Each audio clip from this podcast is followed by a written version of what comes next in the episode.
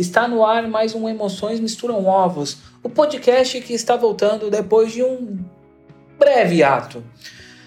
Esse programa é um programa muito especial para mim, porque eu estou conseguindo conversar com a Dai Lins, ou também só conhecida como Dai, que é uma cantora de música pop que se encontrou no pop punk, no hardcore e lançou um álbum bem legal chamado Bem-vindo ao Clube.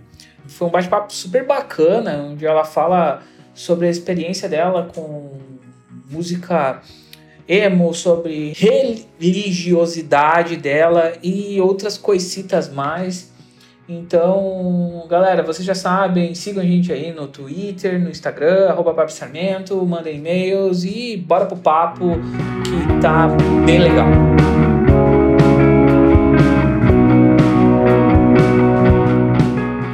Gente está aqui com a Dai, né, essa pessoa maravilhosa que apareceu na minha vida nesses últimos meses, uh, que lançou um disco excelente, também radiofônico, agora em julho, o Bem-vindo ao Clube. E eu tô aqui com ela pra gente conversar um pouco sobre emo, um pouco sobre pop punk, um pouco sobre tudo, um pouco sobre a carreira dela, sobre a influência da igreja na, na vida dela, sexualidade dela, um monte de parada. É uma pessoa que tem muito assunto e ela é exatamente, de certa forma, o que a temporada do Revival Revival do emo tem falando, que é minoria, que é de pessoas novas, de pessoas diferentes da, da cena. Então, tá, e dá um oi aí pra Oi, oi, oi meu Deus, que prazer estar aqui no Emoções Misturam Ovos. É, pô, obrigada pela introdução aí, que bom que eu tenho muita coisa para falar, afinal de contas, eu sou geminiana, mesmo se eu não tivesse, eu ia fingir que eu tenho. Mas Pô, tô ansiosa pra esse nosso papo. E vamos, vamos, ver, vamos ver onde vai nos levar. Tô, tô aqui esperando. Me surpreenda. Ah, deixa comigo, deixa comigo que nós vamos, vamos tentar. A gente surpreende as pessoas aí. Então, Dai, eu já abro essa entrevista dizendo de novo, né? Te conheci esse ano, né? Eu conheci tu por, um, por uma live que eu tava assistindo um dia e aí tava sua pessoa tocando um violãozinho, cantando músicas e eu, opa, essa menina é interessante, vou ficar de olho nela. E aí, como bom jornalista, começa a ir cavando coisas e, por incrível que você lança um disco. Mas, caçando a tua, tua biografia, tu é bem jovem ainda, e tem muita gente que ainda não te conhece na cena.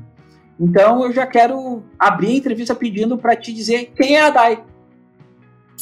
A Dai, bom, é uma menina, menina mulher de 26 anos de idade, que acabou de sair da crise existencial dos 25, aquela que chega, sai dos 25 chegando aos 30, e escreveu um disco sobre isso. É, a Day é compositora, é, além de compor as minhas próprias músicas sobre as minhas vivências é, de forma bem pessoal e, e para que eu possa me conectar até com, com, com o público de forma pessoal. Eu também componho para outros artistas, então talvez se você não me ouviu é, na minha música, você provavelmente aí pode ter me escutado numa música da Anitta, numa música da Luísa Sonza, numa música do Ruge, numa música da Clau. É, tenho essa, essa, essa outra vertente também que eu gosto muito de explorar. Sou uma menina lésbica, é, com muito orgulho, e me assumi tem pouquíssimo tempo, inclusive, e, e acabou sendo uma coisa que faz parte muito também da minha, da minha, da minha narrativa de forma natural, onde as pessoas podem se identificar, um, um, grupo específico de pessoas ainda podem se identificar um pouco mais. E eu falo pra caramba, as pessoas me perguntam A, ah, eu falo B, C, D e F, e assim, eu sou essa pessoa. Eu sou essa pessoa. Eu espero ser interessante o suficiente para que no final desse podcast, para que você continue nesse podcast agora escutando, e depois a procurar meu trampo, porque é minha vida, né? Eu sou uma pessoa que respira arte é, que respira música. E é isso, acho que não tem muito o que falar. Eu sou. Eu sou minha arte, assim. Sei. Sei. Eu acho que você fala, falou melhor de mim do que eu, mano. Se pá. então vamos entrar aí, cara. Logo depois tu, da tua participação no The Voice, né? Tu foi uma das finalistas. Tu lançou dois EPs bem sólidos, assim, mas com uma pegada bastante pop, assim. Quando que tu percebeu e deu esse estalo de gravar um disco emo e pop punk ao mesmo tempo, assim? Cara, uns dois anos atrás, é, primeiro que é, é, isso é uma sonoridade que me acompanhou durante a minha jornada, assim, eu, eu tenho 26 anos, como eu falei, é, quando, quando o emo ainda, tava, ainda nem tinha nome, né, eu ainda era uma criança que fazia xixi na cama, na verdade, acho que eu usava fralda ainda, eu nem sei, assim. É, então, é, eu fui crescendo, entendendo esse, esse, esse ritmo, nem sabia que, na época que eu escutava, eu não sabia que se chamava pop punk, eu fui entender isso muito depois. É, eu era aquela criança que ficava na TV assistindo coisas, demorei para ter TV a cabo, então eu consumi o que, que me era apresentado ali, novela, então eu descobri Avril Lavigne assim, é, e aí eu fui me aprofundando e descobrindo que tinha outras coisas que, que vinham também disso, e, e foi um gênero que me acompanhou durante a minha autodescoberta, assim, foi durante a minha jornada de vida, assim, na adolescência, na infância e adolescência, enquanto ele estava ficando um pouco mais jovem, um pouco mais madura, foi um gênero que me acompanhou bastante, assim, que me ajudou muito é, a entender mesmo as paradas que eu estava sentindo. E há dois anos atrás eu dei de cara com um som é, que eu acho que todo mundo conhece aí, que foi a música do Young Blood com o Travis e a Halsey, que chama Eleven Minutes. Eu escutei essa música, mano, e há dois anos atrás, né? Tipo, eu, eu senti um negócio que eu falei, mano, isso aqui me tocou de uma forma, porque me lembrou. Me lembrou, me veio um monte de sensação, assim, eu ficar, meu Deus, parece que isso aqui conversa muito comigo, né? Essa, essa bateria, esse, esse sentimento, essa guitarra, mas ao mesmo tempo era uma parada nova ali, né? Que, que tava surgindo. E eu fiquei muito tocada com isso, mano. E aí eu comecei a, a, a fazer meus shows com banda já influenciada por isso, porque antes eu fazia show só com VS. E aí eu comecei a, tipo, falei, mano, eu vou começar a cantar coisas que eu ouvia, mas que ao mesmo tempo as pessoas podem conhecer no meu show. Aí eu comecei a introduzir ali uma Avril, um Simple Plan, é, uma Peach, né, que também, né, emo, mas enfim. É, comecei a cantar para as pessoas entenderem, assim, da onde eu... Quais também eram as minhas referências, além de ser só pop, né, porque eu querendo ou não, me considero uma artista pop. É, e aí eu comecei a tocar nos shows, e toda vez que eu tocava nos shows, eu ficava assim, mano, isso aqui é, tem uma pulsação diferente, sabe? Tem uma coisa aqui. E me fazia me sentir vontade de sonhar, saca? E eu tava num momento da minha vida que eu tava precisando de uma motivação para continuar fazendo música. É, e foi aí que eu, que eu quando eu ouvi esse som, eu me lembrei por que que eu, que eu comecei a querer fazer música, a viver da música. Eu lembro que com sete anos eu ouvi Skater Boy e falei, quero ser essa mulher quando eu crescer. então, para mim, teve muito. Foi muito de uma memória afetiva, sabe? E de, de uma necessidade muito grande, assim, para mim. E aí, no meu primeiro EP, era uma coisa mais romântica, até pelo momento que eu tava vivendo, né?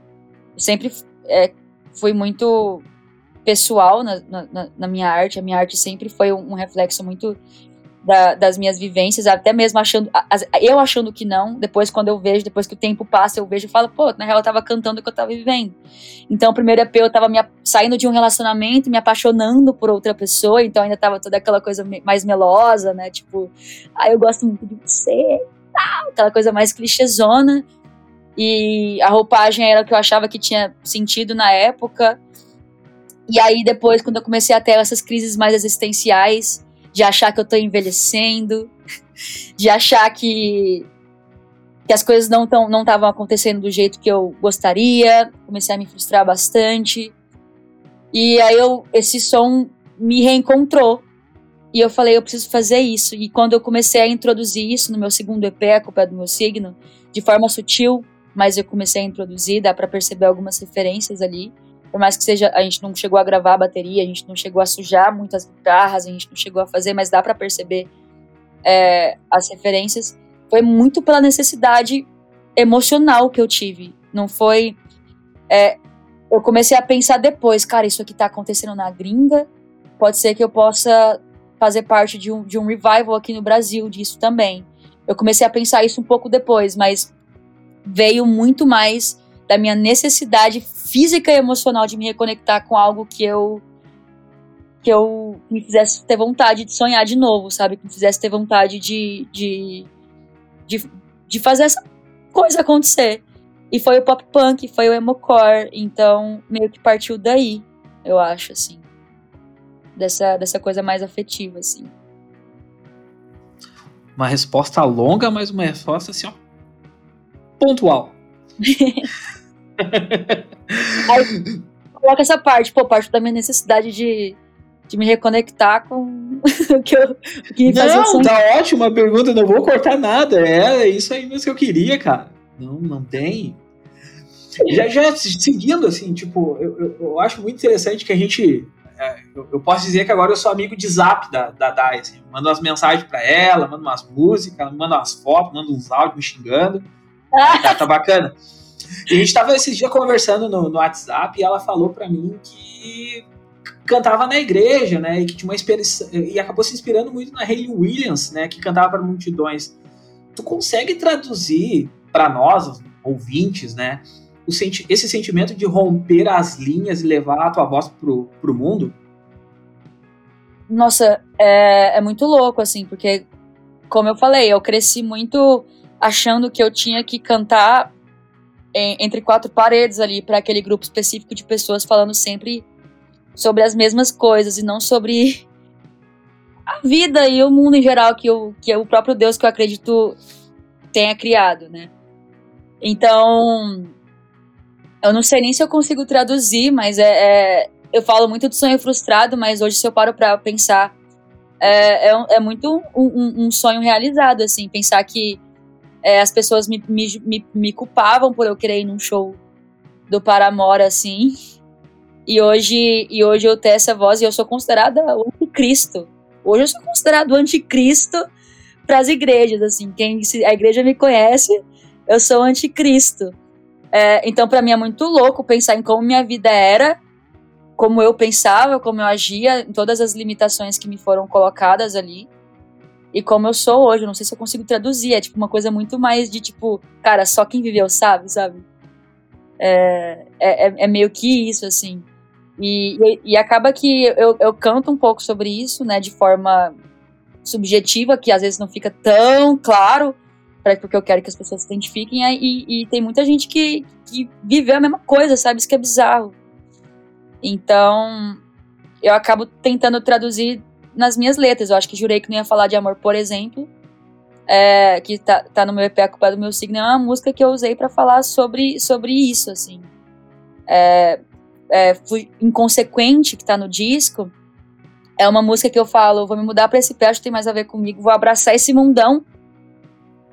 Mesmo achando eu tenho uma pergunta sobre isso, eu tenho uma pergunta sobre isso. Ai, vai, falar. Mas pode falar, fala aí, depois eu engaixo. É, então, essa letra, essa letra veio disso, as pessoas, é, música do mundo não, música do mundo não, e, e tipo, é, eu tinha que fazer, eu fazia várias promessas, assim, durante a minha carreira, eu ficava de jejum de ouvir, de ouvir música do mundo. Por, por, mais que elas me influenciassem, por mais que elas me inspirassem, eu, eu, eu, ficava com aquela inspiração meio incubada e me sentindo culpada. Uma coisa muito bizarra, assim. Então, poder ter me libertado disso, entendendo que o mundo é muito mais do que do que quatro paredes ali, nossa, se pudesse traduzir uma palavra assim, é, é libertação mesmo. Sei lá, mano. É isso. Excelente, excelente. Pergunta, pergunta de fugitivos, eu acho que eu já. não, não, é, é, que na verdade eu tinha botado aqui mais pra frente, eu queria que tu falasse sobre essa música, porque é a música que eu mais gosto do álbum. Então, tipo, é, eu queria que tu falasse dela, porque eu acho ela muito legal, assim, a forma que tu escreveu ela ficou muito bacana, sabe? Que da hora, não. Feliz. Eu achei que essa música, as pessoas. Achei que inconsequente ia ser a menos favorita de todo mundo. E a galera fala muito bem dessa música. Eu fiquei em choque. Eu falei, caramba, achei que as pessoas iam odiar essa música. Achei que ia ser a menos fave de todas, assim. Olha a brisa. Existe uma nova leva de cantoras crescendo no mundo, representando algumas vozes que eram silenciadas na cena emo. Ao que você atribui essas mudanças? Cara, eu acho que a galera que tava é, falando assim por mim, quando eu tava escutando esses sons, eu era incubadaça, né? Incubadaça, é, querendo ser o que eu sou hoje, assim. É, tem, a gente tem a Willow, é, que veio aí com tudo, é como uma, uma, uma reparação histórica, eu acho, porque o movimento emo. É, movimento, né? O movimento emo acabou sendo uma coisa meio excludente, assim, em, em certos pontos, e, e, com aquela coisa do. Não que o, o, movimento fosse isso, né? O do cabelo. E pá, mas eu vi muita gente sendo excluída é, por causa disso. E era uma coisa que ainda em 2005 se hoje a gente tem problema com homofobia, naquela época, mano. Imagina. Então, no meu caso, era onde eu me sentia ali é, um, um, refúgio, assim, para mim, tá ligado? Tipo, quando eu escutava essas músicas. E aí eu cresci e o mundo também tá evoluindo, e essa é uma, são pautas é, que estão sendo mais faladas, e a gente tá tendo mais informação, mais acesso a, a informações relevantes é, e, e, e, trazendo isso, eu acho que essas pessoas que cresceram, cresceram assim, tendo essas novas informações é, e, e, podendo se colocar na frente do bagulho. Por exemplo, eu ser uma, uma mulher LGBT é, na frente de algo assim é, é, algo significativo, porque naquela época a gente era, era tipo assim, uma coisa de viado. Saca? Tipo e era uma coisa que até eu, eu ficava meio assim. Eu, eu lembro que eu, eu comecei a usar calça colorida, por exemplo, por causa da Hailey. Eu vi a Hailey usando uma calça amarela e eu fui, eu comprei, né? Comprei porque eu queria ficar igual ela, assim. E a galera falava muito, assim, e eu, e eu tinha uma. Por exemplo, a Avril Lavigne, quando eu tinha 10 anos, era meu sonho botar uma gravata, mano, pra ficar igual ela. A minha mãe não deixava porque era muito masculino e eu tinha que ser feminina. É, e, e, e conforme, conforme, você vai crescendo e tendo mais entendimento é, das coisas, assim, tendo mais amadurecimento, porque, pô, eu não, tinha como ter uma, uma banda com, com meus 10, 12 anos ali e falar sobre isso. Eu nem tinha, eu nem tinha pauta pra falar sobre isso, nem tinha como. Porque para mim eu tava toda errada. Para mim eu tava toda errada. E eu acho que essa galera que tá vindo, que era silenciada era a galera que tava que pro mundo tava toda errada. E agora a gente a gente meio que se apoderou de quem a gente é e, e falou agora ninguém me cala, mano. Agora ninguém me cala e com a velocidade que, que as informações estão tão rolando, assim, acho que isso se torna um pouco mais fácil, mas ainda não é tão fácil, porque querendo ou não, a gente ainda vive no meio atribulado, não só não só não só no emo, né? Em tudo assim, eu não sei, eu, eu eu nem sei se eu consigo responder essa pergunta direito ao que se atribui isso.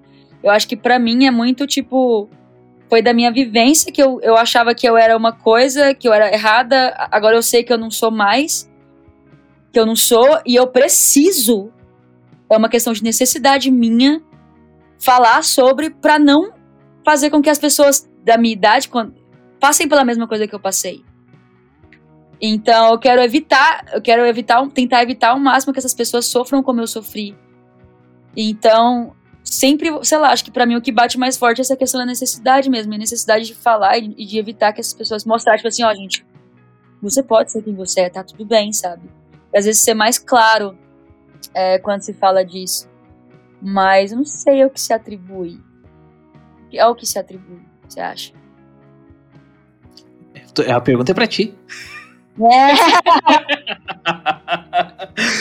Não, mas foi excelente. A resposta tá, a resposta tá boa. Eu acho, eu acho, eu acho muito bom uh, ouvir isso, assim. E, e, e, assim como, assim como tu acabou de falar, tu te considera uma artista pop e uma artista pop que tá conversando com uma nova geração de ouvintes, uma nova geração de galera e tipo assim, uh, pode chegar e dizer para essa galera: galera, tá tudo bem você ser uma mulher cantando, se vestir, ouvir, usar roupas que são masculinas. Eu estou fazendo aspas, galera, para quem não tá vendo.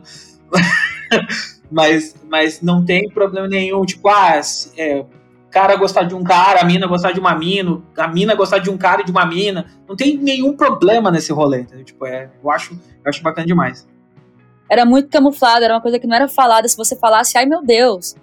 Então, agora que a gente tem um pouquinho mais é, de liberdade para falar sobre, eu acho importante para que, pra que essas pessoas jovens, querendo ou não, é, sofrem dentro de casa, mano. Tipo, ter, ter um respiro, assim, de alguém falando, de alguém vivendo, de alguém que passou por isso, falar e cantar sobre e, e pô, é muito, é muito massa, tá ligado? Por mais às vezes, e eu, eu, eu falo muito sobre autoaceitação, assim, outra, outro, o, o Young Blood, que não é um, que não é emo, sei lá o que que ele é, ele fala muito, ele, ele fala é. muito, ele é, ele fala muito sobre autoaceitação, então acho que esse é um papo recorrente, assim, é porque às vezes as pessoas ficam achando que a gente tem que falar sempre só sobre a, a, a, a sei lá, política, o governo, e às vezes é sobre também, mas é muito importante falar sobre questões de saúde mental e falar sobre questões é, de sexualidade de forma natural. Porque não era considerado uma coisa natural. E agora eu, eu, eu me sinto um dever de, de vida. Falar, gente, essa porra aqui é natural, mano. É normal. Eu tô cantando sobre isso aqui. Porque é a minha vivência. A minha vivência é tão natural, é tipo tão Corriqueira cantar sua, pode. A única diferença é que eu sou mulher, beijo outra mulher. Se você é mulher, beijo um cara da hora, mano. Canta sobre isso. Eu me identifiquei minha vida inteira com, com mulheres héteros cantando músicas para outros caras. Saca? Então eu quero na, na, naturalizar mesmo o bagulho. Naturalizar. E agora a gente tem que aproveitar que a gente tá num momento um pouco mais livre para falar sobre isso, um pouco mais onde as informações chegam mais rápido e falar para evitar com que com que essa criançada sofra, mano. É, eu só fui entender que tava tudo bem eu ser. Porque quando eu, quando eu tava nessa fase de ouvir bastante pop punk, era tudo era só conflito. Eu não conseguia colocar os pingos nos is. E esse som era meio que para eu externalizar, externalizar quase a minha angústia e a minha raiva de não poder ser quem eu era.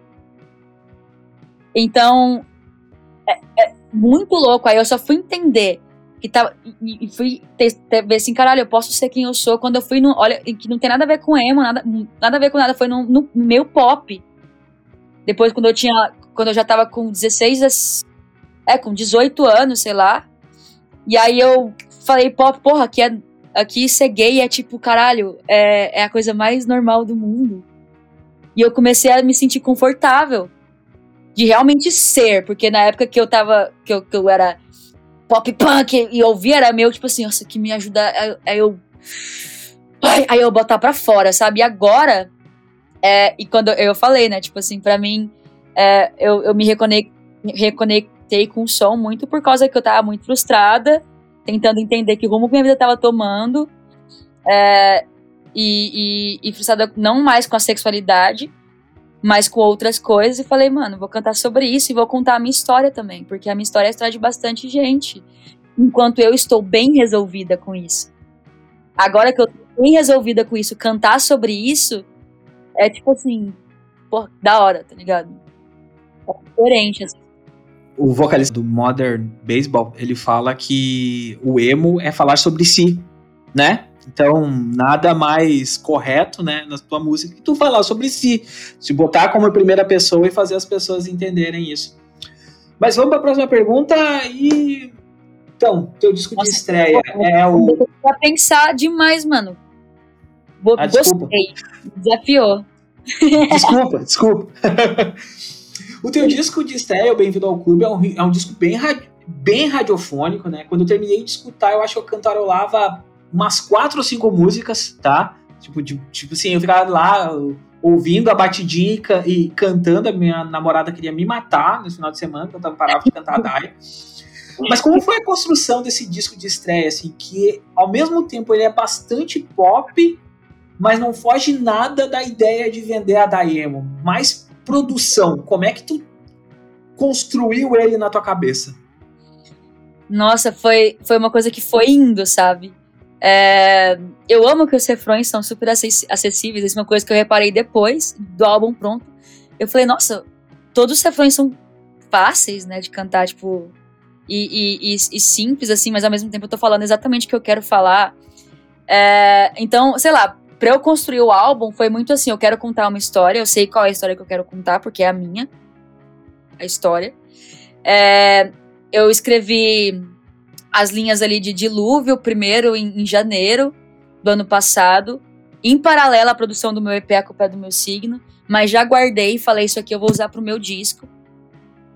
E aí eu fui montando um quebra-cabeça, sabe? E aí, em Dilúvio, é, é, eu falei assim, cara, eu queria que fosse uma coisa mais emo, assim, esse disco.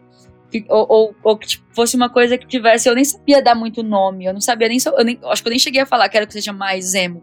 Eu só falei, cara, cara, eu quero que seja mais assim, eu quero que tenha mais guitarra.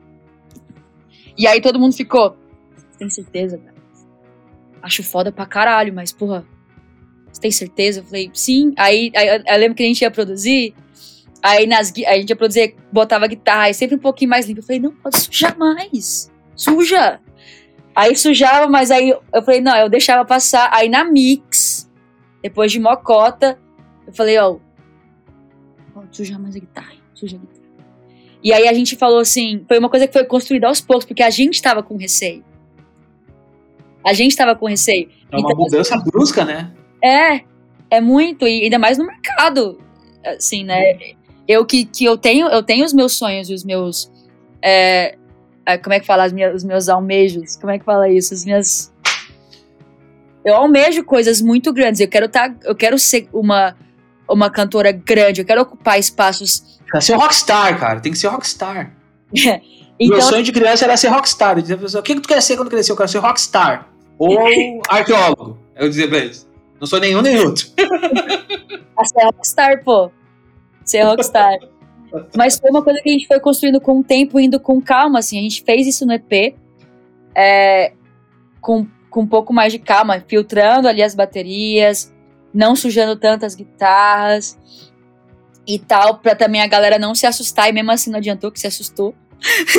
porque, porque eu conversava muito com o público só do pop mesmo, então, é, muito, foi muito difícil pra galera digerir.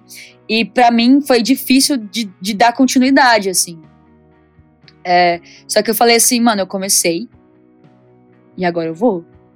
Por mais que, que, que, que eu tenha perdido ali, eu, eu, falando em questão de número. E, e, mesmo assim eu falei, não pode colocar mais. Eu acho que foi isso que me deixou mais puta, eu acho. E com mais sangue nos olhos, agora é que eu quero. Eu falei assim, agora é que eu quero ir contra mesmo, tudo, mano. Pode botar, bota. E outra coisa, vamos gravar bateria, velho. Não essas baterias eletrônicas da hora, tá com timbre da hora, mas vamos gravar bateria, velho. Quero ver o bagulho rolando solto. Então, assim, eu acho que veio uma coisa meio que minha vontade de fazer acontecer e vendo que as pessoas, parece que as pessoas que eu falo de modo geral não estavam botando a fé, botando fé, sem entender nada. Eu falei, pois vamos enfiar goela abaixo então nesse povo, tá ligado? é, foi meio que nessa vibe, mas ao mesmo tempo curtindo muito o processo. É, muitas, muitas, em muitos momentos, cara, foi muito emocionante estar no estúdio. Às vezes fazia um, um, um por exemplo, Finais Mentem, quando fez aquele primeiro, é, fez um, fez um, a primeira produção de Finais Mentem era uma coisa mais indie rock, uma coisa mais indie rock, que eu curto pra caralho também. Fiz, era uma, uma, só que era uma indie rock mais animadinho, assim. E aí eu lembro quando eu fui revisitar todas as faixas do disco, pra, pra dar aquele pente fino e tal, eu falei, puta, essa música aqui não é essa música, velho. A letra, é, eu fui construindo a letra como um quebra-cabeça, né? Então a letra tava falando o que eu queria falar, mas eu não tava curtindo mais as melodias, achava que não tinha que ser aquilo, para encaixar no momento que eu queria que encaixasse no disco, ela precisava ter outra atmosfera. Cheguei e falei, ô, oh, não quero não, só mantive a letra do ref... só mantive a letra do refrão. O resto eu mudei tudo, de cabo a rabo. E aí foi, ficamos no estúdio mocota assim, fazendo riff de guitarra, riff de guitarra. Aí quando o Danilo fez o riff que é o que tá na música, eu, eu chorei, eu falei, porra, me fez sentir. Eu, é, foi, eu sou muito assim, eu sou muito de, de, de ter que. Muito romantiz, de romantizar os momentos para eu gostar de viver eles, tá ligado? E pra eu achar que eles fazem sentido pra mim. Então, às vezes guitarra, ah, da hora, ah, não, legal, mas aí teve uma que me, me, me derramou um, uma lágrima. Eu falei, porra, é essa aí. Então, para mim, foi muito disso, assim, foi muito da, da alma mesmo e do sangue no olho de fazer acontecer, mesmo aquela coisa, ninguém tá acreditando, né? Beleza, então. Beleza, então. é, então, e de lidar com as minhas frustrações ao mesmo tempo de sonhar muito alto, é uma coisa muito louca. E, e, e eu, eu, eu, eu, sou uma pessoa, agora você falou do, do, que é radiofônico, e eu acho isso tão bizarro, porque minhas músicas nunca foram radiofônicas. Mas é extremamente, cara. E aí eu tocaria. No... Exato. Só que aí nesse, logo nesse disco que eu queria burlar todas as regras. aí foi o disco mais. Aí eu falo, velho, o disco que eu queria mais meter o louco foi o disco que tá o mais pop. e o mais radiofônico, assim, tipo, os refrões mais acessíveis, os refrões mais fáceis de cantar. É, é, as letras super, tipo, fáceis de se identificar. Então, a primeiro momento, eu tava achando que eu tava escrevendo a minha história. No meio do caminho, eu vi que era a história de todo mundo. E, e, e juntou tudo isso e, e, deu nesse bolo aí. E foi, foi um processo louco, mano. Emocionalmente falando, foi conturbadíssimo. Eu realmente passei por frustrações. Aquela música, a última, por exemplo, é, nem era pra Calma, tá... não, não me queima, não me, não me queima ainda. Eu tenho uma pergunta sobre essa música, depois a gente fala sobre. Beleza. Não Olha, Por favor, não quero outra música, outra pergunta. Se me perguntar, eu respondo até Z, velho. Esquece. Vamos seguir aqui, cara. Recentemente a gente recebeu o Lucas Silveira aqui. Na verdade, ele foi o último programa antes do teu. E eu perguntei para ele, Lucas, me diga algumas pessoas aí que tu acha que estão fazendo sucesso dentro do Brasil. E ele, a Dai. E eu, pô, então tá, vamos conversar com a Dai, né, cara? E por incrível que pareça, tu gravou depois com ele um, uma faixa do teu disco. E como é trabalhar essa parceria com um dos caras mais respeitados da cena, assim? Cara, é, é, eu me sinto validada, eu confesso, porque é... Eu posso fazer um, um parênteses? Eu também me sinto validado porque ele gravou aqui. Exatamente, pô, eu tenho um programa sobre música emo. O, o rei do emo veio aqui no meu programa, pô, tô validado. Exatamente, é esse sentimento. É, e, cara, foi tão maluco porque, tipo assim, a gente se conheceu no festival de música pop é, no Rio de Janeiro. Ele tava fazendo set como DJ. E eu tava no, no line-up lá, junto com, com, com, minha, com a minha, uma das minhas melhores amigas, a Luísa, a Luísa Sonza. É, eu falo que eu brinco até que eu, eu, a Luísa é a Britney Spears, eu sou a Avril Lavigne coexistindo na mesma. Na mesma. na mesma era, só que sem rivalidade feminina. É, mas assim, aí foi, a gente se conheceu, eu e o Lucas se conheceu nesse festival. Eu lembro que eu toquei, a, mano, eu toquei Avril num festival que tava todo mundo dançando funk lá, e eu meti a Avril Lavigne, meti o Simple Plan. A, a raba mexendo pra tudo que é lado, tu, cantando Avril Lavigne. eu lembro que eu tava assim, surtando. E aí, o Lucas, a gente teve aquele encontro de bastidores, assim, eu, eu tava... E eu tava até nervosa de fazer o meu set, porque eu sabia que ele tava lá, eu falei, nossa, ele vai me achar que eu sou sei lá. E aí, no final das contas, a gente trombou ali, no, no, depois do meu show, ele elogiou o meu set, eu fiquei me achando pra caralho. Aí a gente Aí a gente trocou aquela ideia, sabe aquela ideia de que você troca com qualquer artista que você conhece? Tipo, ô, oh, pô, vamos fazer uma nossa, hein? Vamos! E foi meio que nesse, nesse papo, nessa vibe, só que eu fiquei muito esperançosa. Eu falei, nossa, mano, tomara que role. É, e eu já tava nessa vibe de querer construir, eu nem tinha lançado meu EP ainda, então foi muito da hora que ele viu uma, alguma coisa ali em mim nesse, nesse, nesse momento. É, e aí a gente manteve o contato e rolou, a gente fez pelo, pelo WhatsApp. E a gente fez duas músicas. A primeira tava muito feliz. Aí a gente falou, oh, tá muito feliz nessa aqui. Aí a gente fez outra, que é essa Isso Não É Amor. E a sensação que eu tenho é de, tipo, como se ele tivesse carimbado, assim, tá ligado? Tipo, ele deu carimbo e aquele selinho de, de aprovação, assim, que, que precisava para esse disco ser o que precisa ser, sabe? É, é, pô, é, muito, é muito importante para mim para mim ter ele. É, é uma sensação de, de, de, de, realização e ao mesmo tempo eu gosto de ser de ele ser essa cara do emo porque ele é tão versátil com a arte. Ele, ele, não, ele não é aquela pessoa que julga, ele não é aquela pessoa que fica colocando tudo dentro de uma caixinha. É, então, e ele é um gênio. E logo a música com ele é a música que tem puta de um trap. Que eu acho que não sei se as pessoas estavam esperando. Eu, quando ele me mandou o arranjo, eu não estava esperando. Eu falei, ele produziu, eu falei, tipo, pô, Lucas, produz aí e tal. Ele chegou com um trap, eu fiquei, ué? Achei que ele ia me mandar logo as, as coisas assim, pá, pá, pá, pá, pá. E ele mandou o trap, eu fiquei surpresa, eu fiquei tipo, cara, esse cara, ele é da hora, né, mano? O cara é um gênio mesmo, ele não tem limitação. É, e é bom, não só por ele ser o Lucas e, e ser o, o, cara do emo, mas por ele ser a cara do emo, a cara, o, o Lucas Silveira da Fresno e ser tão. Ai, como que eu posso dizer? E ser tão da hora sabe? Isso é tão da hora com, com quem tá vindo respeitar a identidade artística mesmo. E não, isso para mim é muito, muito, muito, muito, muito da hora. Eu respeito muito isso. E admiro muito isso nele. Então, eu me sinto aliviada também, assim, validada e aliviada de ter ele no meu disco. Não era para ter sido a única parceria, mas eu fico feliz que foi. Eu fico feliz que foi. Porque significa muito, assim, para esse momento, meu primeiro disco nesse momento da minha carreira, com essa sonoridade, ter ele é. Pô, o que mais? Já, já zerei no começo do game. Tendo um feat é, com é, ele. É, não, é, é, esse, é essa a grande parte legal. Tu zera o game e aí tu tem que buscar algo maior que o game. É, é essa. Esse é o desafio agora. Meu Deus. Te falo porque eu penso a mesma coisa. Quem é, o, quem é o próximo convidado?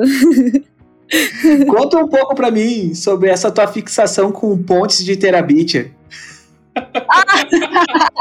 tu tweetou tantas vezes sobre isso que eu disse, não, eu vou botar uma pergunta sobre essa porqueira aí. Cara, na real, assim, é, teve alguns filmes que, que, que me influenciaram. Um, um foi Ponte para Terabyte, o outro foi Sociedade dos Poetas Mortos. Eu até assisti nesse filme e eu falei, nossa, essa coisa do, da, da, da pessoa estar tá num, num, num, colégio conservador, é, que mas ele quer, ele quer ser poeta. E eu, o pai quer que isso, isso foi na minha cabeça e eu também estava ouvindo Boulevard of Broken Dreams do, do Green Day. Me identifico muito com essa música, essa letra, com tudo. Já cheguei a escrever fan, é, um, um livro, fanfic não, era um livro, é, quando eu era muito menor, assim, baseado, eu lembrei disso esses dias, baseado em Boulevard of Broken Dreams. É, você vê tanto que as coisas ficam internalizadas. E Ponte para Terabitia, é, eu gosto muito porque é, uma, é um filme inocente, aparentemente. E, e, e, e, a minha fixação é isso, é uma coisa que é inocente, mas que tem uma coisa trágica ali. E, e, e eu acho que o meu disco, ele é meio que essa vibe, sabe? É uma coisa que, tipo, lúdica e, e tem uma, uma ponte que te leva para um lugar que você sempre quis estar, mas que ele não existe, tá na sua cabeça. É, e o final não é exatamente o que você esperava. Tá bom. E eu acho que o disco, o disco, quando ele termina, você fica. Mano, não era pra ter acabado assim esse disco, mano. E, e, e o Terapia Beat, eu acho que tem essa mesma vibe. Eu, hoje eu passei escutando os, os, teus dois EPs e o álbum o dia inteiro. Só isso eu escutei hoje o dia inteiro. Tadinho, credo. Cansa da minha voz. Eu tô, eu, tô, eu tô cantando todas as músicas na minha cabeça, assim, eu fico geminiana, não sei o que, tá? E aí eu percebi que tu usa muita uh, referência de cultura pop nas, nas letras, assim. Eu achei muito bacana isso, cara. Eu uso? Ah, é? Sim. Tem, tem o... Tem o John Green, tem... John Green. É verdade. Tem um monte. Nossa, nem reparo, tá vendo? Tem coisas que a gente tem que. As pessoas não falar. Isso, é, isso, é só, isso é só os malucos que ficam fazendo essas coisas, entendeu? Aí tu mas, mas você viu que as pessoas entenderam é, as, as fontes, as fontes. Minha dicção deve estar uma bosta. As fontes são quebradas, não tem terapia. E eu fiquei, gente, não tem que ter terapia sim. terapia, terapia é o que mais tem que ter. Não, eu ouvi. Não, quando eu ouvi a primeira vez, tava, por que ela tá falando de terabit, cara, agora? Tipo, nada. Tipo, as não, beleza, nós estamos. Sim, quebradas. as pontes estão quebradas, exato. Aí eu me lembrei, tá, tá, mas é pontes de terabit. Aí eu fiquei na cabeça, tipo, ah, tem um livro, papapá. Aí eu fiquei, com isso na cabeça. Eu tinha que ter assistido o filme, eu não reassisti o filme pra poder O- conversar o- contigo. O objetivo foi exatamente falar assim, é, então, gente, nesse caso aqui, é, as, as, sonha a luz do dia, mas as pontes, elas são quebradas, filho. Tipo, não é igual Terabit, é que você tem uma ponte e que você vai pro seu mundo ideal. Não, aqui as pontes são quebradas, você tem que dar um jeito de ir pro outro lado. Não tem como Bacana. ser facinho. Não é tipo indo pra ponte, não. Você tem que, tipo, mano, trabalhar. Agora aí vinha a pergunta que eu te ia te fazer sobre Inconsequente, né? Eu ia falar, pedir pra te falar um pouco sobre essa música, mas tu já contou a história de Inconsequente, que eu acho um refrão bacana demais. Sempre fui inconsequente. E inconsequente, um pouco carente, mas tem nada a ver com a gente. É pouco pra cantar isso no show. Imagina todo mundo berrando isso, mano. Sério, que louco. é porque no disco, assim, essa é a uh, terceira, quarta música, nem sei. Peraí, tô com ele aberto aqui. Peraí, deixa eu abrir o celular. Prefácio, é, a quarta. é a quinta. a Quinta. quinta. Depois de prefácio, ela, ela é, se tu contar prefácio, né? Ela é a quinta. prefácio Tá, é só a então- introduçãozinha. história, na história, bem quando, quando eu, eu, eu, eu, eu meio que falo pra, pra pessoa que eu tô apaixonada ali, enclausurada, em outras palavras, é, mano, tem outro sonho além de você. Você não é o meu único sonho. Tenho o sonho de viver da música e o problema é que eu não quero ficar aqui. É, e aí, es- e isso, isso é uma história verídica, mas aumentada. Bastante aumentada, assim, pra ficar mais Quando- legal. Quando, quando começava assim, vou me mudar pra SP. Você acha, acho que tem mais a ver comigo. E aí, tipo, eu, porra, velho, isso é muito, tipo, história dela, sabe? Eu pensava nisso. Por isso que eu botei essa música no. no essa É muito. pergunta, né? Tipo, sobre ela. Por causa, exatamente por causa disso. Exato. E aí, na, na, na história, assim, é tipo. Isso gera um desconforto no relacionamento. E aí eu falo, sei que você vai sentir minha falta, vou mudar de cidade, não tem jeito, você vai sentir minha falta, vai ficar até sem graça e tal. É, mas não, não tem nada a ver com a gente. Eu sou assim, eu sou inconsequente. É, até sou carente, mas não tem nada a ver com a gente. Precisa projetar aqui. Eu sou assim mesmo, não é, não é sobre você, é sobre mim, os meus sonhos, as minhas paradas, tá ligado? E aí eu questiono, mas o que você vai ser? Porque o que, que você vai ser além da gente? É, o que que, o que que você vai ser além desse relacionamento? O que que você vai ser? Porque eu quero ser outra coisa. Eu não quero ser só essa pessoa que fica entre quatro paredes namorando uma pessoa que, que não quer me assumir pro, pro mundo. Por- pelas questões que hoje eu entendo, obviamente, muito mais. E essa música é meio, é, é meio que essa, essa, essa, esse rolê, assim, mas eu fico imaginando o povo. É, é quase angustiante essa coisa do, do o que você vai ser quando crescer. E, e é intencional. Porque isso pega. Eu acho que isso pega não só o, o adolescente é, que tá tentando saber o que, o que vai acontecer, mas o, o jovem adulto que falou: puta, mano, não fiz, né, o que eu tinha que ter Eu- pra ser o que eu queria ter sido. Uma parada meio Eu- assim. Eu acho que ela fecha muito bem o arco com o prefácio, né? Porque o prefácio começa: O que você vai ser quando você Yeah. crescer? Desculpa estar Exato. cantando, porque eu canto mal pra caralho, mas. Não, entendeu? É, Exatamente, é. Tem várias músicas do disco que, que propositalmente se, se, se conectam, assim. E eu acho que isso que é legal, porque quanto mais as pessoas escutam, mais elas vão percebendo isso. É, é uma. é, tem aqueles livros que tem leituras intensas. É, então, esse disco eu acho que é um disco que. Não, não, dá pra ouvir de qualquer jeito, dá pra ouvir de qualquer jeito, mas se você quiser realmente entender o que eu quis dizer, entender o que ele significa, você tem que realmente sabe, tirar um, um tempo pra eu entender isso aqui. Tipo, até agora eu não ouvi o, o disco da Billy, por exemplo.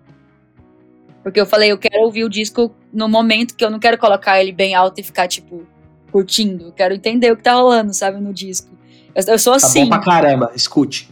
Nossa, eu quero muito ouvir. Recentemente tivemos uma discussão no Twitter, quando você participou do podcast caiu no spam, né? Ah, ao pedirem a, a tua carteirinha de emo. Por que tu acha que existe essa divisão dentro do estilo entre os real emo e os emo Nutella? Cara, eu acho que é, é um pouco saudosismo, assim. É, não culpo, acho que isso acontece com todo mundo. em todos os gêneros. É até tipo assim, ai, o que tá acontecendo aqui de novo? Na época que o, que o emo era. tava virando, teve a galera saudosista também do rock, falando isso não é rock.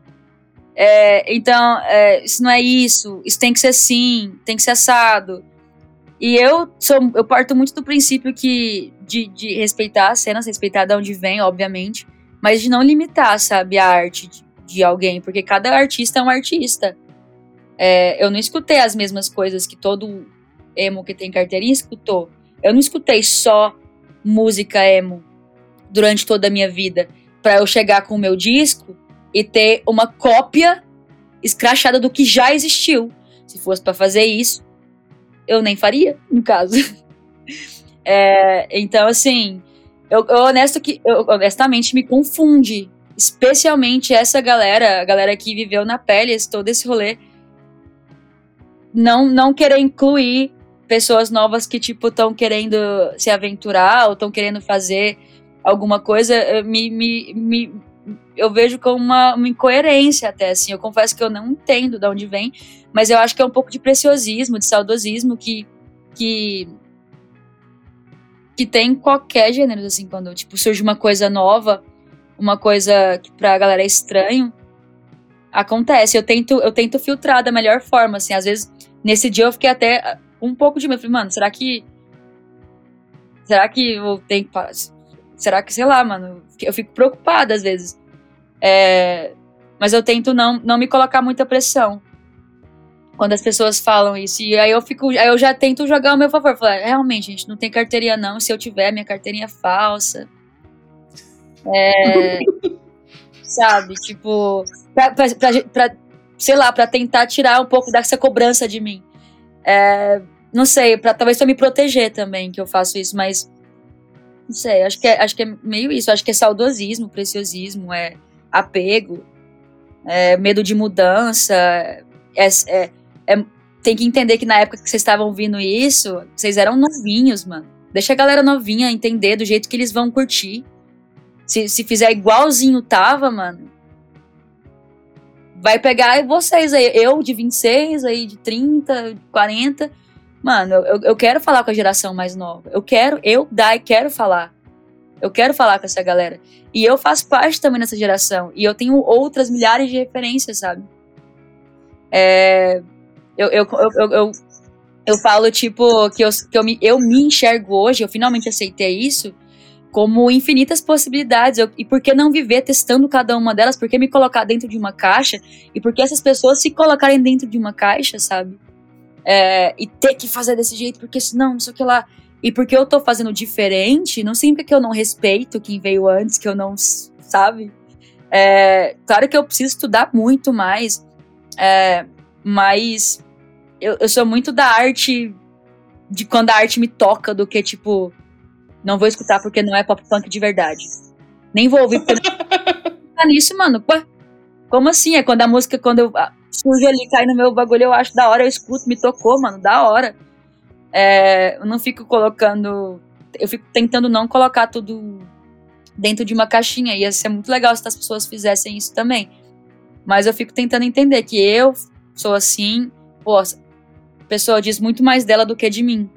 E aí eu fico tentando não me colocar pressão, mas eu acho que é só saudosismo mesmo. Não sei, mano. É. Acho que foi perfeita a tua resposta. Então, essa temporada atual do Emoções Misturam Ovos, eh, a gente tem explorado a diversidade dentro da cena, né? E você talvez é um dos melhores exemplos uh, do cenário que eu estou construindo dentro dessa tem segunda temporada do, do Emoções Misturam Ovos. É uma mulher, é lésbica, fazendo rock, sem medo de expor seus sentimentos. Como você acha que seu trabalho vai influenciar os novos ouvintes? Nossa, eu espero que de forma muito positiva, assim. O meu objetivo com a minha arte é muito. Você. Mano, Pablo, você inspirar uma pessoa é uma coisa muito forte, mano. É, eu não sei como eu vou inspirar os novos ouvintes, mas se eu inspirar alguém, mano, é uma coisa muito forte muito forte mesmo. Tipo, eu fiz esse disco inspirado em várias coisas. Eu, várias coisas me inspiravam. Eu li uma frase, me inspirava. É, e, e, era sempre de um jeito diferente. Isso que eu acho massa, sabe? E eu, eu acho que eu quero que as pessoas apliquem nas suas vivências. E, e a, a, inspiração final é tipo assim, caralho, eu posso ser quem eu quiser ser, mano. Que da hora. Ela vivia num contexto parecido com o meu, ou então ela vivia num contexto assim, assim, assado. Ela achava que não ia dar certo, olha ela aí fazendo os bagulho, olha aí, tipo, ela tá cantando de sonho frustrado, mas olha ela aí realizando os sonhos dela. Então, meio que nesse lugar, assim, mas só de ter uma pessoa falando que, tipo assim, nossa, você me inspirou, mano, isso para mim é. É impagável, tá ligado? Eu até falei outro dia nos meus stories, mano, quando arte inspira arte, é lindo demais de ver, mano. É lindo demais de ver as pessoas ouvindo o meu disco e criando um desenho baseado naquele universo, só que do jeito que elas viram aquilo. Então eu quero inspirar as pessoas a, abrir a mente, abrir a imaginação e, e aplicar na vida delas e, e, e, que elas acharam, que elas sentiram, como isso aplica na minha vivência e não simplesmente pegar tudo mastigado, ah, eu quis dizer isso e tem que ser assim, porque é a história da Dói, isso é a história que a Dói queria contar. Não, mano. Faz a sua história com isso, tá ligado? Então, é meio que nesse lugar assim, mas só de ter alguém falando assim, pô, me inspirou, da hora pra caramba, assim. Da hora pra caramba. De verdade, mesmo. Fuder, fuder. Uh, tá, vamos lá. Aproveitando já, o que anda tocando no teu player? E não precisa ser músicas que eu estou te indicando, tá? Não precisa fazer jabá meu aí. Nossa, lembrou de Under Oath. Eu fiquei ouvindo demais, demais, demais, demais, demais. Pra caramba, eu fiquei, nossa, o filho da mãe me lembrou, agora fodeu. É, é, eu tô escutando, acabou de lançar a cicatriza do Sebastianismo, Sebastianismos com a Fresno, e eu juro por qualquer coisa, de ontem para hoje, eu acho que eu escutei essa música mais de 15 vezes. Eu não faço isso, mano, com qualquer música. Não faço isso com qualquer música. A música é boa, né? Eu escutei. Nossa, é, eu gostei muito, muito mesmo.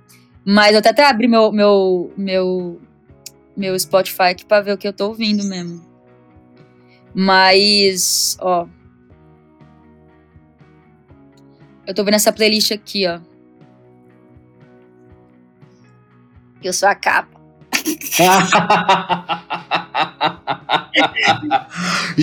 jabá em cima de jabá. Não, é, não, mas eu tô ouvindo bastante. Eu, eu tô tentando conhecer. Tanto que eu nem tô pegando muito, nem decorando muito o nome de coisa, mas eu tô ouvindo bastante banda antiga de pop punk, que eu nem sei o nome, porque que eu não conhecia, é, pra, pra, tipo, estudar mesmo. E ouvindo muito a galera nova, assim. Então, essas playlists são, são importantes pra eu, pra eu conhecer. Escutando muito Meet Me at the Altar, que eu achei bom demais. Nossa, bom demais, bom demais, bom demais.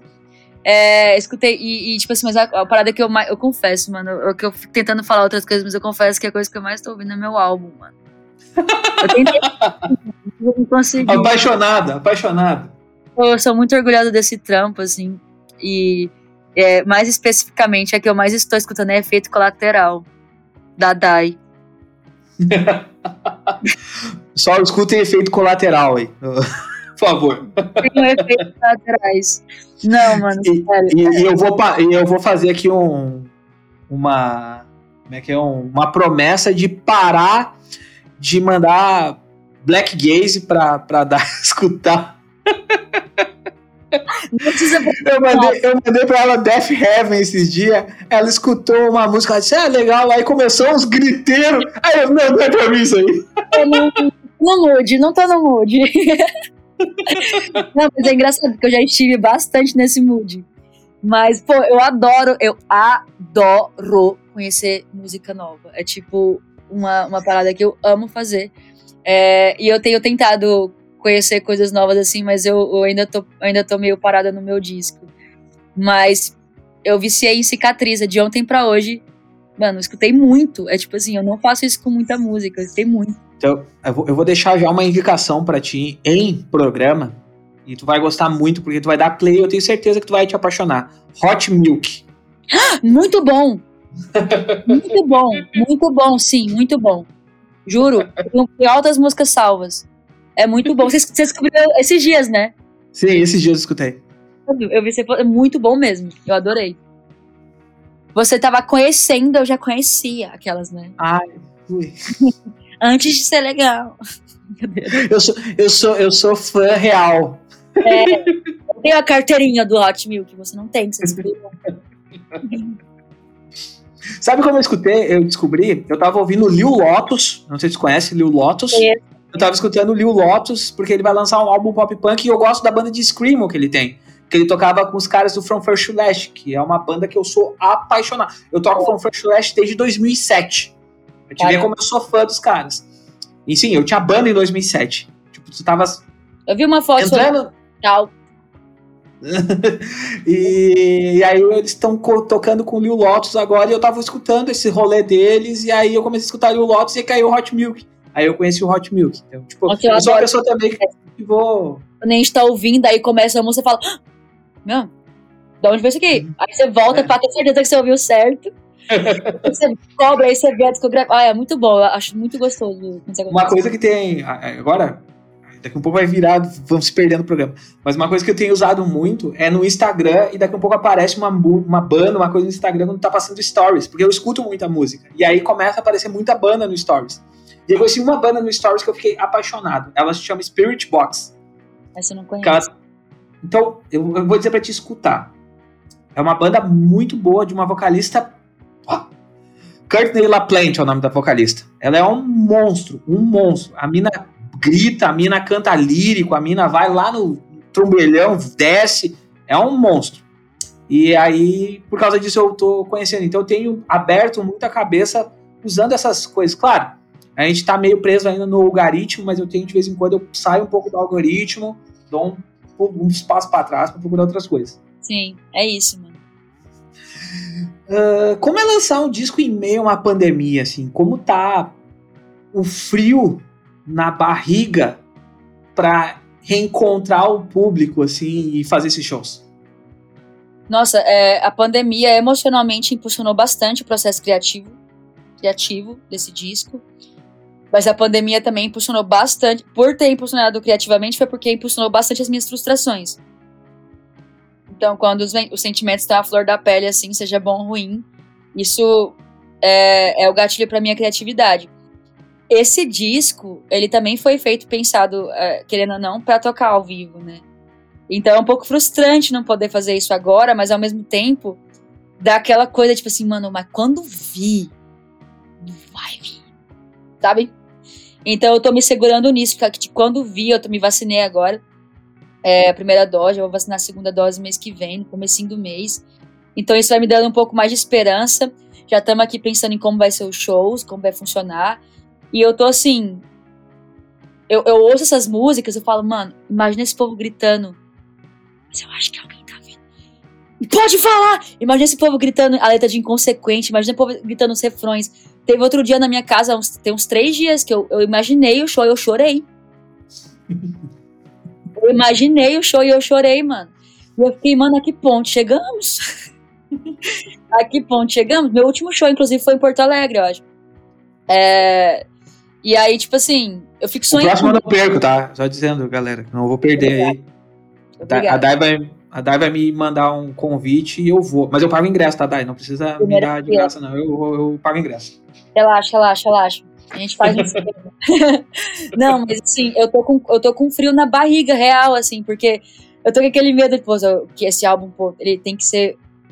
Ele tem que ter o show. Tem que ter o show. Mas ao mesmo tempo, não tentando me colocar muita pressão nisso pra me proteger. Percebeu que eu tento não me colocar muita pressão pra me proteger bastante, né? Mas eu tô com um friozinho na barriga, mas eu tô com uma ansiedade boa, assim, sabe? É, é muito difícil. Foi uma das coisas que mais me frustrou, acho que qualquer artista, né? É não fazer show. É tipo. Que absurdo, né? Então, fazer esse disco que só que tem mais a ver, ele, ele vai criar muito. Eu falo, eu brinco que a primeira dose de Bevac, que é Bem-vindo ao Clube, é você ouvir o disco nas plataformas, e a segunda dose a galera só vai tomar nos shows. Então, eu tô com essa expectativa aí dessa segunda dose sair logo, imaginando os momentos específicos que vai acontecer em cada, em cada, em cada música, como que vai soar a galera gritando. Ai, mano, eu tô pensando até em, em pular, fazer pular no povo, montar uma mini ramp no palco, pô, tô aprendendo a andar de skate, né? E pular. Ah, mano, tô, tô sonhando. Tô só sonhando. E eu espero não ter, não ter meus sonhos frustrados. Dessa vez. Dessa vez. Cara, a Dai é muito eu, velho. Ela, ela, tá, ela tá competindo comigo. Olha, vamos competir então. Expectativa e frustração moram lado a lado, mas a magia de não. Per... É muito irônico, né? Tipo assim, a magia de não pertencer me move. Eu não sei se as pessoas reparam nessa letra, eu falo. A magia de não pertencer me move. Hum. Mas depois eu falo, me veja, me note. É tipo. É, é, é, é, é exatamente isso. É exatamente é, isso. Ah, eu também nem quero, não, mas por favor, me dá, olha pra mim. Mas, não, vai, entendeu? Uma coisa meio assim. não, cara, não tem. É, é, é, é um hino. é o hino da Zemo. Tá, meu, pra finalizar, essa é a última pergunta, tá? É, que a gente, do nosso bate-papo aqui. Eu sei que tu perdeu teu pai recentemente e ele era uma pessoa, uma referência para ti, né? E tu homenageia ele nesse disco, né? Falando sobre a fragilidade da vida e como as coisas mudaram na tua vida desde isso, né? Desde esse acontecimento, desse fato. E eu te pergunto, é, a música, o epílogo, o epílogo dele, a maldição da expectativa, tem a ver com, com esse momento também? Cara, tem, mas teve a ver sem eu saber. É, isso é muito louco. Eu acho isso muito louco. Como, como a gente escreve música na, na, na flor, a flor da pele. E a gente não faz muito sentido das coisas. A gente só vai. É, nossa, fico com vontade de chorar, porque eu acho muito mágico isso. É, arte para mim é uma terapia. Então, tipo assim, eu senti, eu tô sentindo, eu escrevi. Essa música não era pra ter entrado no disco. Eu precisava de um epílogo, porque eu já tinha. Já sabia que ia ter o prefácio. O prefácio foi a última coisa, acho que uma das últimas coisas que eu gravei. Gravei em casa, chorando. Tá muito mal. É, e porque eu tinha que entregar. Eu falei, eu tinha que entregar, tá, tinha um deadline, eu tinha que entregar, gravei o prefácio. Eu já tinha escrito o que eu queria falar, mas eu não sabia nem a melodia que eu ia fazer. É, aí o Pedro mandou o, o, o, arranjo e eu fiz a melodia na hora, assim, em cima do que eu. Foi muito no feeling, o prefácio do momento, assim. O epílogo eu escrevi no momento de foi o começo desse ano para mim foi muito difícil. Meu pai não tinha morrido ainda, meu pai morreu é, faz pouco tempo, foi em, é, nem sei mais quando. E aí, mas antes dele morrer, eu escrevi esse som como um desabafo mesmo. Eu, eu, eu faço muito isso. Tem muita música nas minhas notas, assim, que provavelmente as pessoas nunca vão ouvir. E aí eu vou olhar e eu falo, nossa, como eu tava mal quando eu escrevi isso aqui. É, e aí eu leio o que eu escrevi e eu, e eu consigo raciocinar, racionalizar as minhas emoções. É muito louco isso. E eu só, eu só consigo fazer isso depois de tempos, assim. O epílogo eu escrevi num momento de muita fragilidade, de muita frustração, muita mesmo. É, sempre fui idealista, não necessariamente otimista, sempre imaginei a vida de um certo jeito, daqui tanto tempo, ter de tudo, ganhar dinheiro. É muito não é, é, muito não não tem papas na língua. Eu tô falando exatamente o, o que o eu tô falando o que o prefácio tá falando, só que sem romantizar. Muito, rolê. É, tipo, é isso, eu queria isso. É, sei que muita gente vai me chamar de ingrata, e eu tava me sentindo eu tava me vendo um pouco eu tava com a visão muito limitada, é, eu tava só conseguindo olhar para as coisas que poderiam ter sido é, e pro que pode acontecer, não, mas eu preciso fazer assim para acontecer. E não tava vivendo o momento, não vivi o momento. É, e meu pai, e eu escrevi esse som. E aí depois, quando, quando eu falei de um epílogo, eu tentei escrever várias paradas e nada, nada rolava, nada rolava. E aí eu vi isso nas minhas notas e eu falei, cara, esse aqui é o epílogo. Porque tem tudo a ver com tudo que eu tô falando. E é o final que eu preciso pra esse disco. Porque é isso. E aí a gente foi no estúdio e eu pedi para ter para deixar o bagulho mais agoniante e causar um pouco mais de sensações. Eu falei, mano, eu tenho pavor de, de tempo passando, mano. Coloca um relógio. E eu quero que nesse final o relógio acabe o tempo, assim. Eu quero que cause uma certa agonia, sabe? É, no refrão, assim, eu, eu, foi, eu, a gente apagou as luzes pra, gravar e foi difícil, engasgava, assim, várias vezes pra, pra cantar essa música, sabe? Tipo, isso era muito difícil, muito difícil mesmo. E até aí meu pai tava vivo, tudo bem, e eu tava passando por um processo muito forte de autoentendimento, mano. Muito forte mesmo. É, é, de autoanálise daquelas difícil, de você dar de cara com você no espelho e falar, pô, vivi isso, não foi bom, mano. Mas isso me deixou sequelas, eu preciso entender o que, que isso aconteceu. Que a gente não faz isso, né?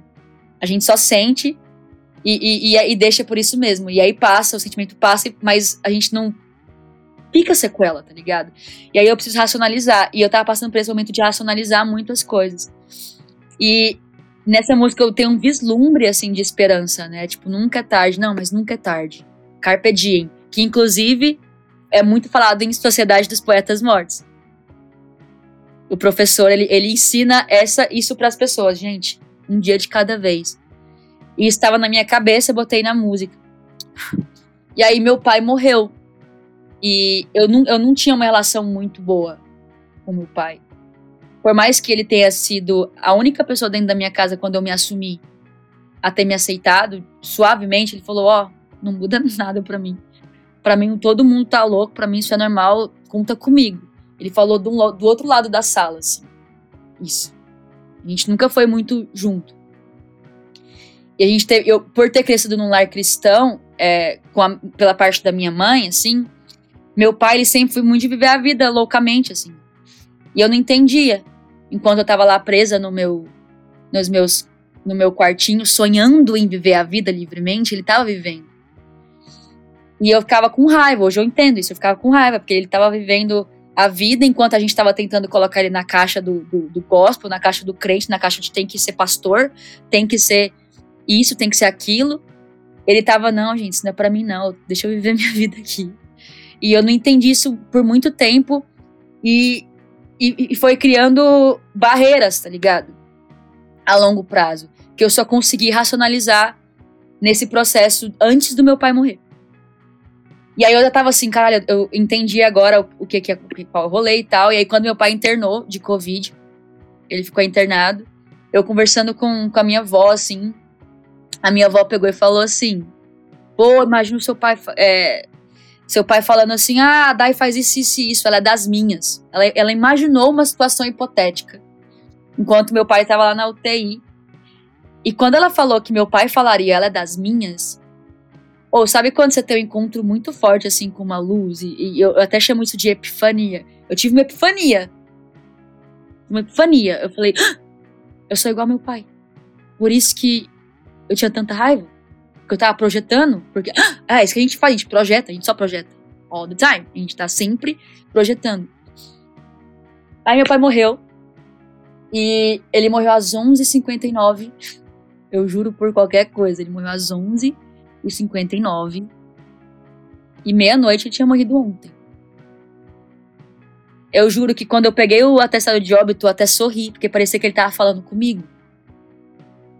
Naquele momento, é, mano, foi muito louco. Eu não, não consigo explicar mesmo assim.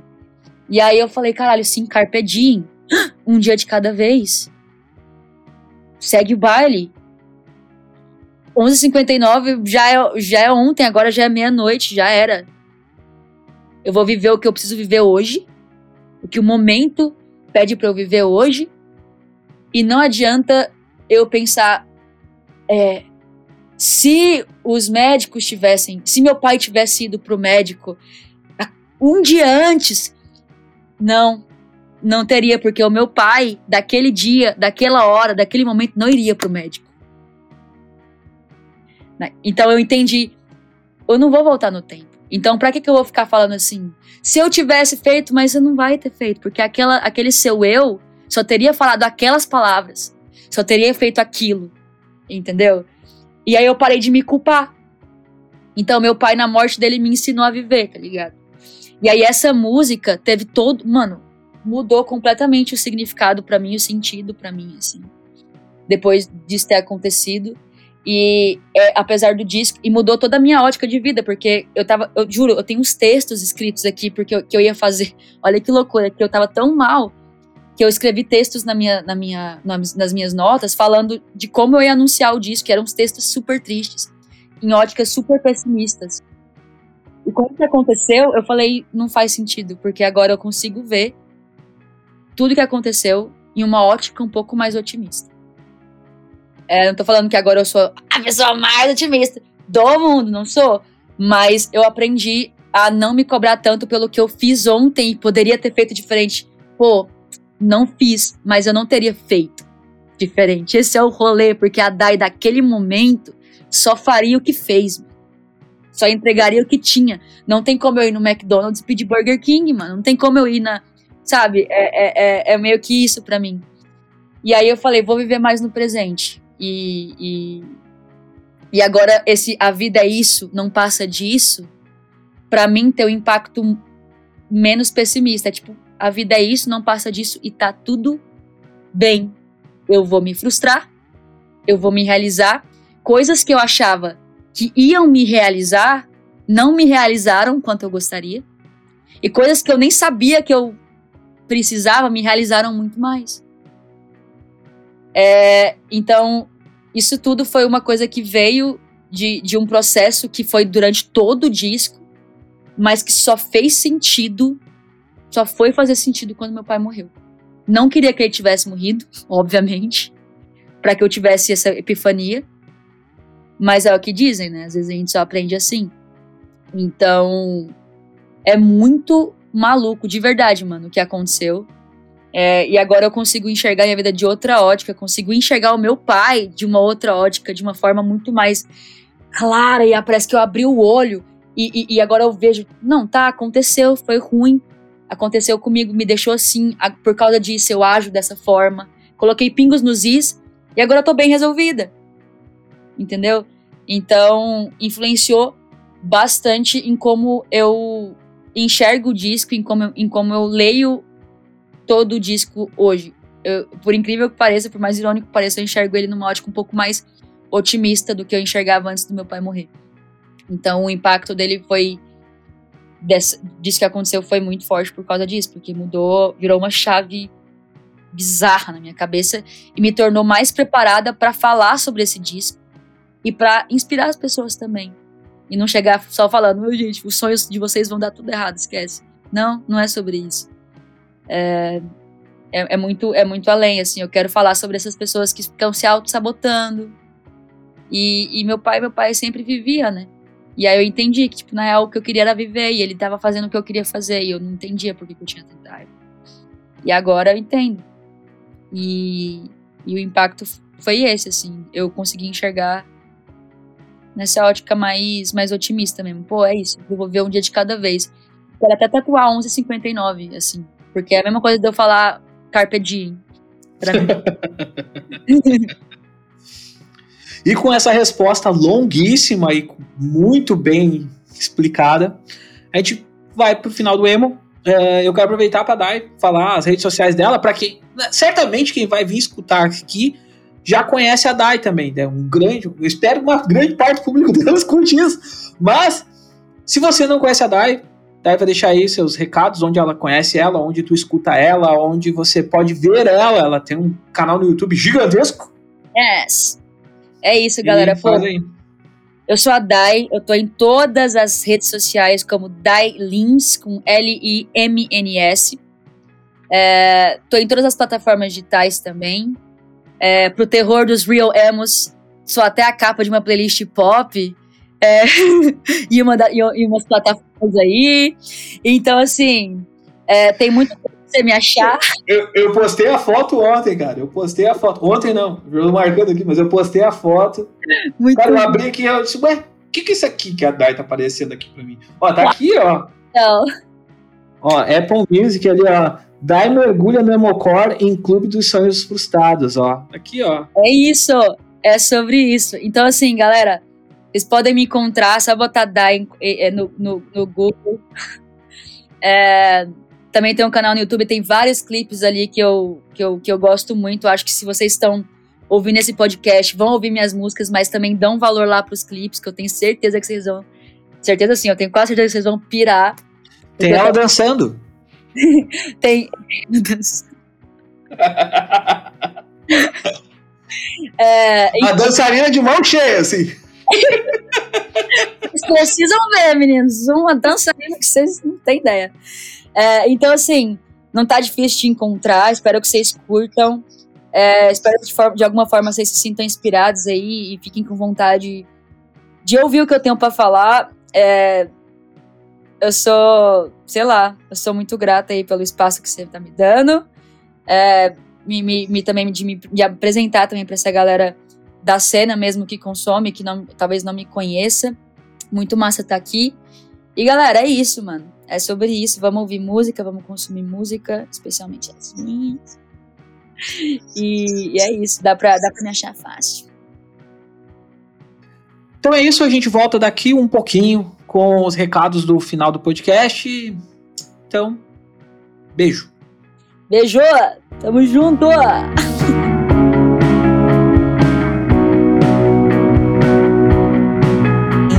Depois desse bate-papo bem bacana com a Dai, eu só posso agradecer ela mais uma vez por ter dado esse espaço para nós. A gente está voltando aí para é, finalizar a nossa temporada e eu espero que vocês acompanhem todos os programas que vão sair.